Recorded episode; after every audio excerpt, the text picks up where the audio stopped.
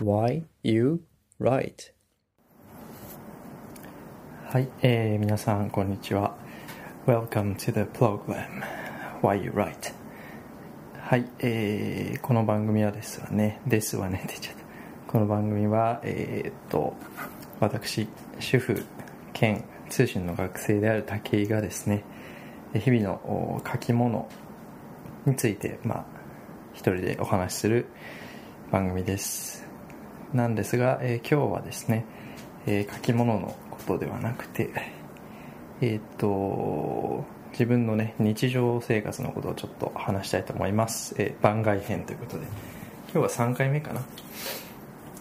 ねあのどうどうなんですかね。あのどうなんですかねっていうのはこの面白いのってどっちなんですかね。こう書き物のことが聞きたい人とうんその日常のことが聞きたい人とっていると思うんですけどまああのしばらくはどっちもねやろうと思ってますが。はいえー、ということで、えー、今回はですねまあ、えー、僕のその私あの精神障害、えー、精神疾患を持ってるんですけど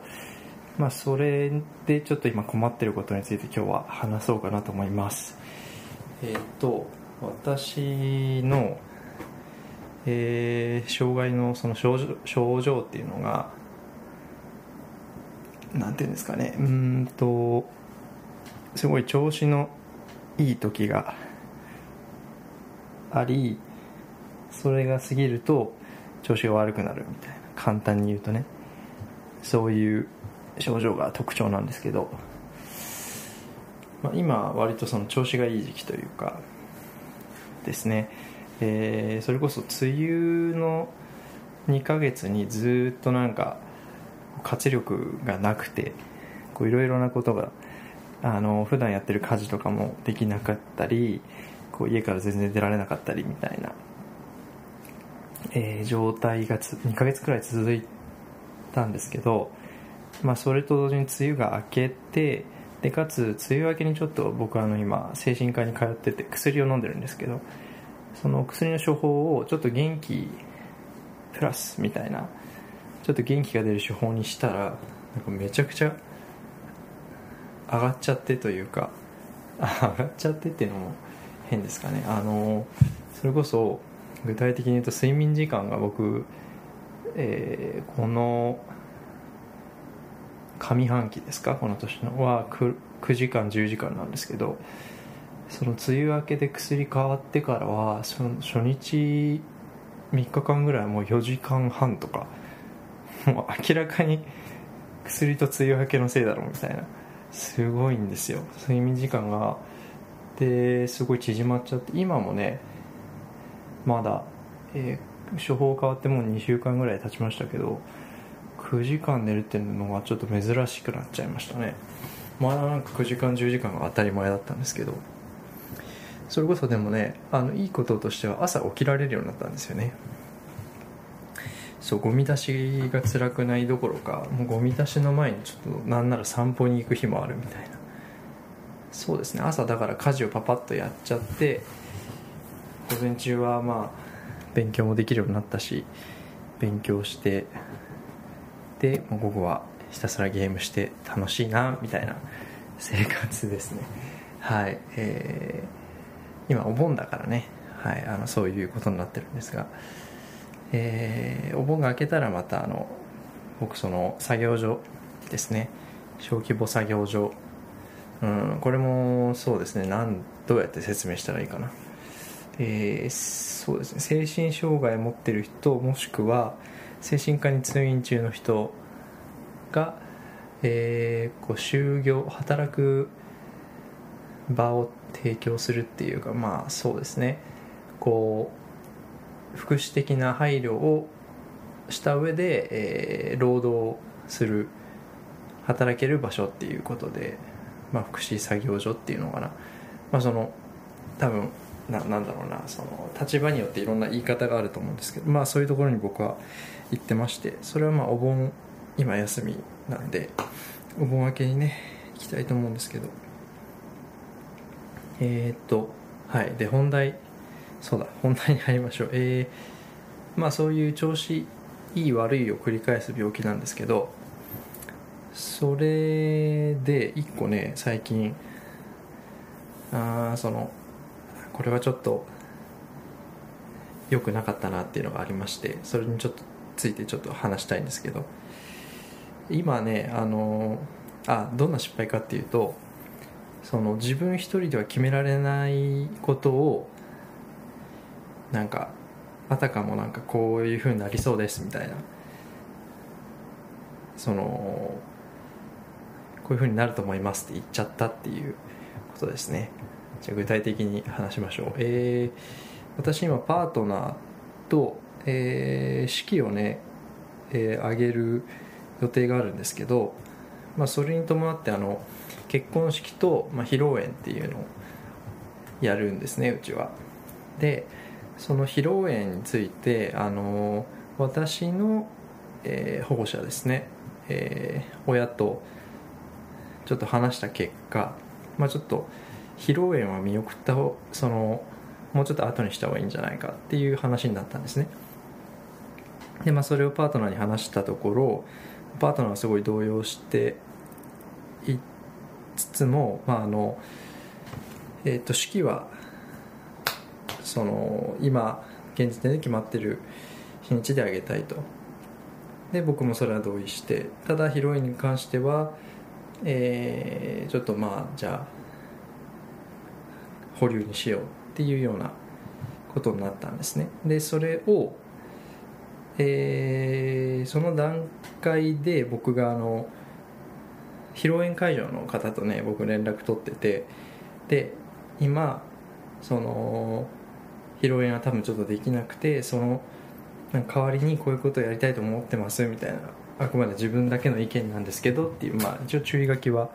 添えてなんですけどまあなんか送ったわけですよ。その披露宴会場側の方もなんか連絡が1週間ぐらい来ないとちょっとあれじゃないですか。なんか大丈夫かなって思うかなって思ってそういうこうちょっと親切心というかっていうとちょっとおこがましいかもしれないんですけどそういう、まあ、気を使って送ったんですけど、まあ、結局披露宴はまあ多分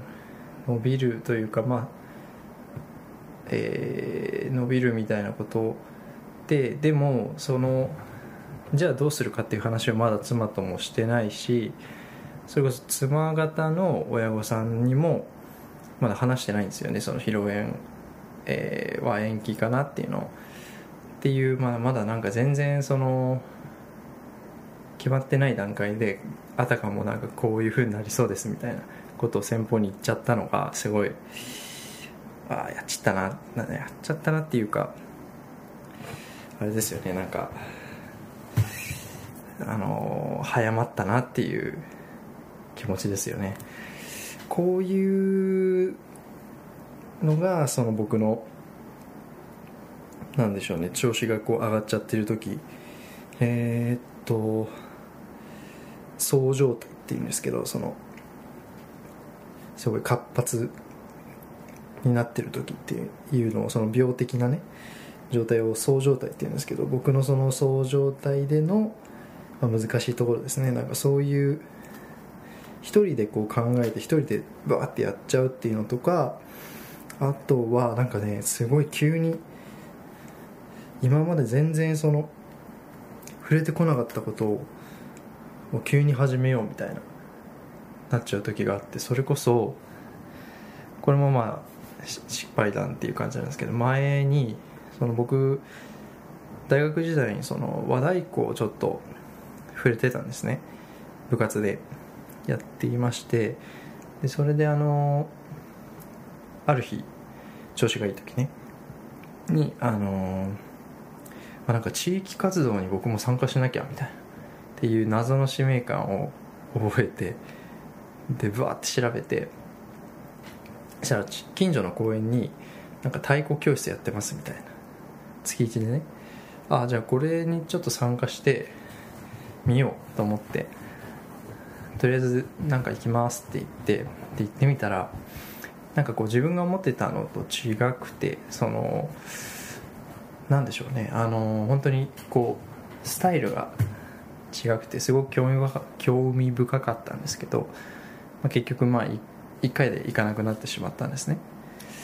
っていうことがあって、まあ、それもあの行った後になんか冷めちゃったというかそのそう状態が終わっちゃったっていうんですかね。でもうなんか興味ねえなみたいな。もう本当にねいい加減なんですけど、ね、そういうそのだからね太鼓に来た時は全然あれですよ。行った時はつまんねえなみたいなのは感じてはなかったしなんかちその私がやってきたのとちょっと違うんだなっていうのは言葉にも出してたんですけど、まあ、また行きますっていうふうに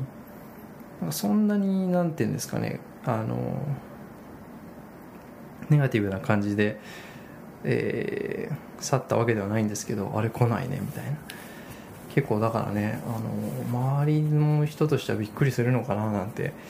ね、どう思われてるんだろうっていうのも思っちゃうとなかなかこの部屋休んだけど次は行きたいなっていうのにもちょっと戸惑っちゃうっていうのがありますよね。それこそまたちょっと自分の話になっちゃうんですけどその調子の浮き沈みプラス僕その対人関係にすごい不安が強い性質なんですね。すごい人からどう思われてるかとかが結構あの無防備な何ですだろうあのえー、っと気をつけてないとすごい不安どう思われてるか不安でこう思われたら嫌だみたいな。ででも今の状態で言ったら絶対こう思われるから会いたくないとか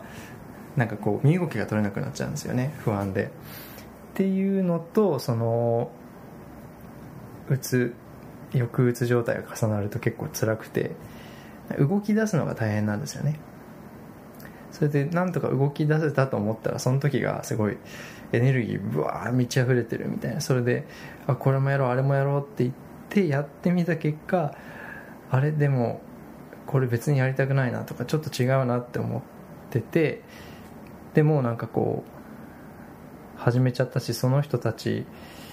になんかこの状態で言ったらなんか変に思われるかなみたいな、えー、で不安が強くなってみたいな。で気づくとそういうねあの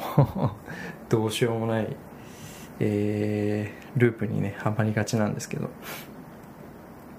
なんて、まあ、そういうのをね何回か繰り返してやっとねまあ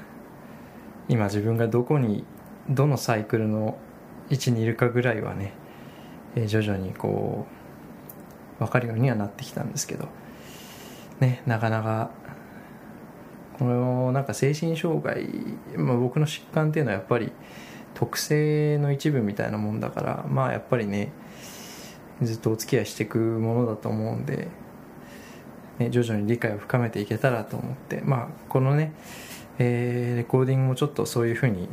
自分で自分を客観視する機会になればいいかななんて思いながらやってます。はいじゃあまあこんぐらいにしますかね。えー、はい、この番組では皆さんからのメッセージお待ちしてます。そうですね、どんな方が聞いてるかちょっと本当に分かんないんですけど、ね、あの友達でなんか、聞いてる方でね、友達でなんかメンタルヘルスに興味がある人とか、そういうのでも、僕のその番外編でね、こういうこと話すと思うんで、あとはまあ、あれですよね、まあ、もちろんレポートが不安とか、そういう方も、ぜひ聞いていただけると嬉しいと思ってます。はい。じゃあ、えー、また来週お会いしましょう。さよなら。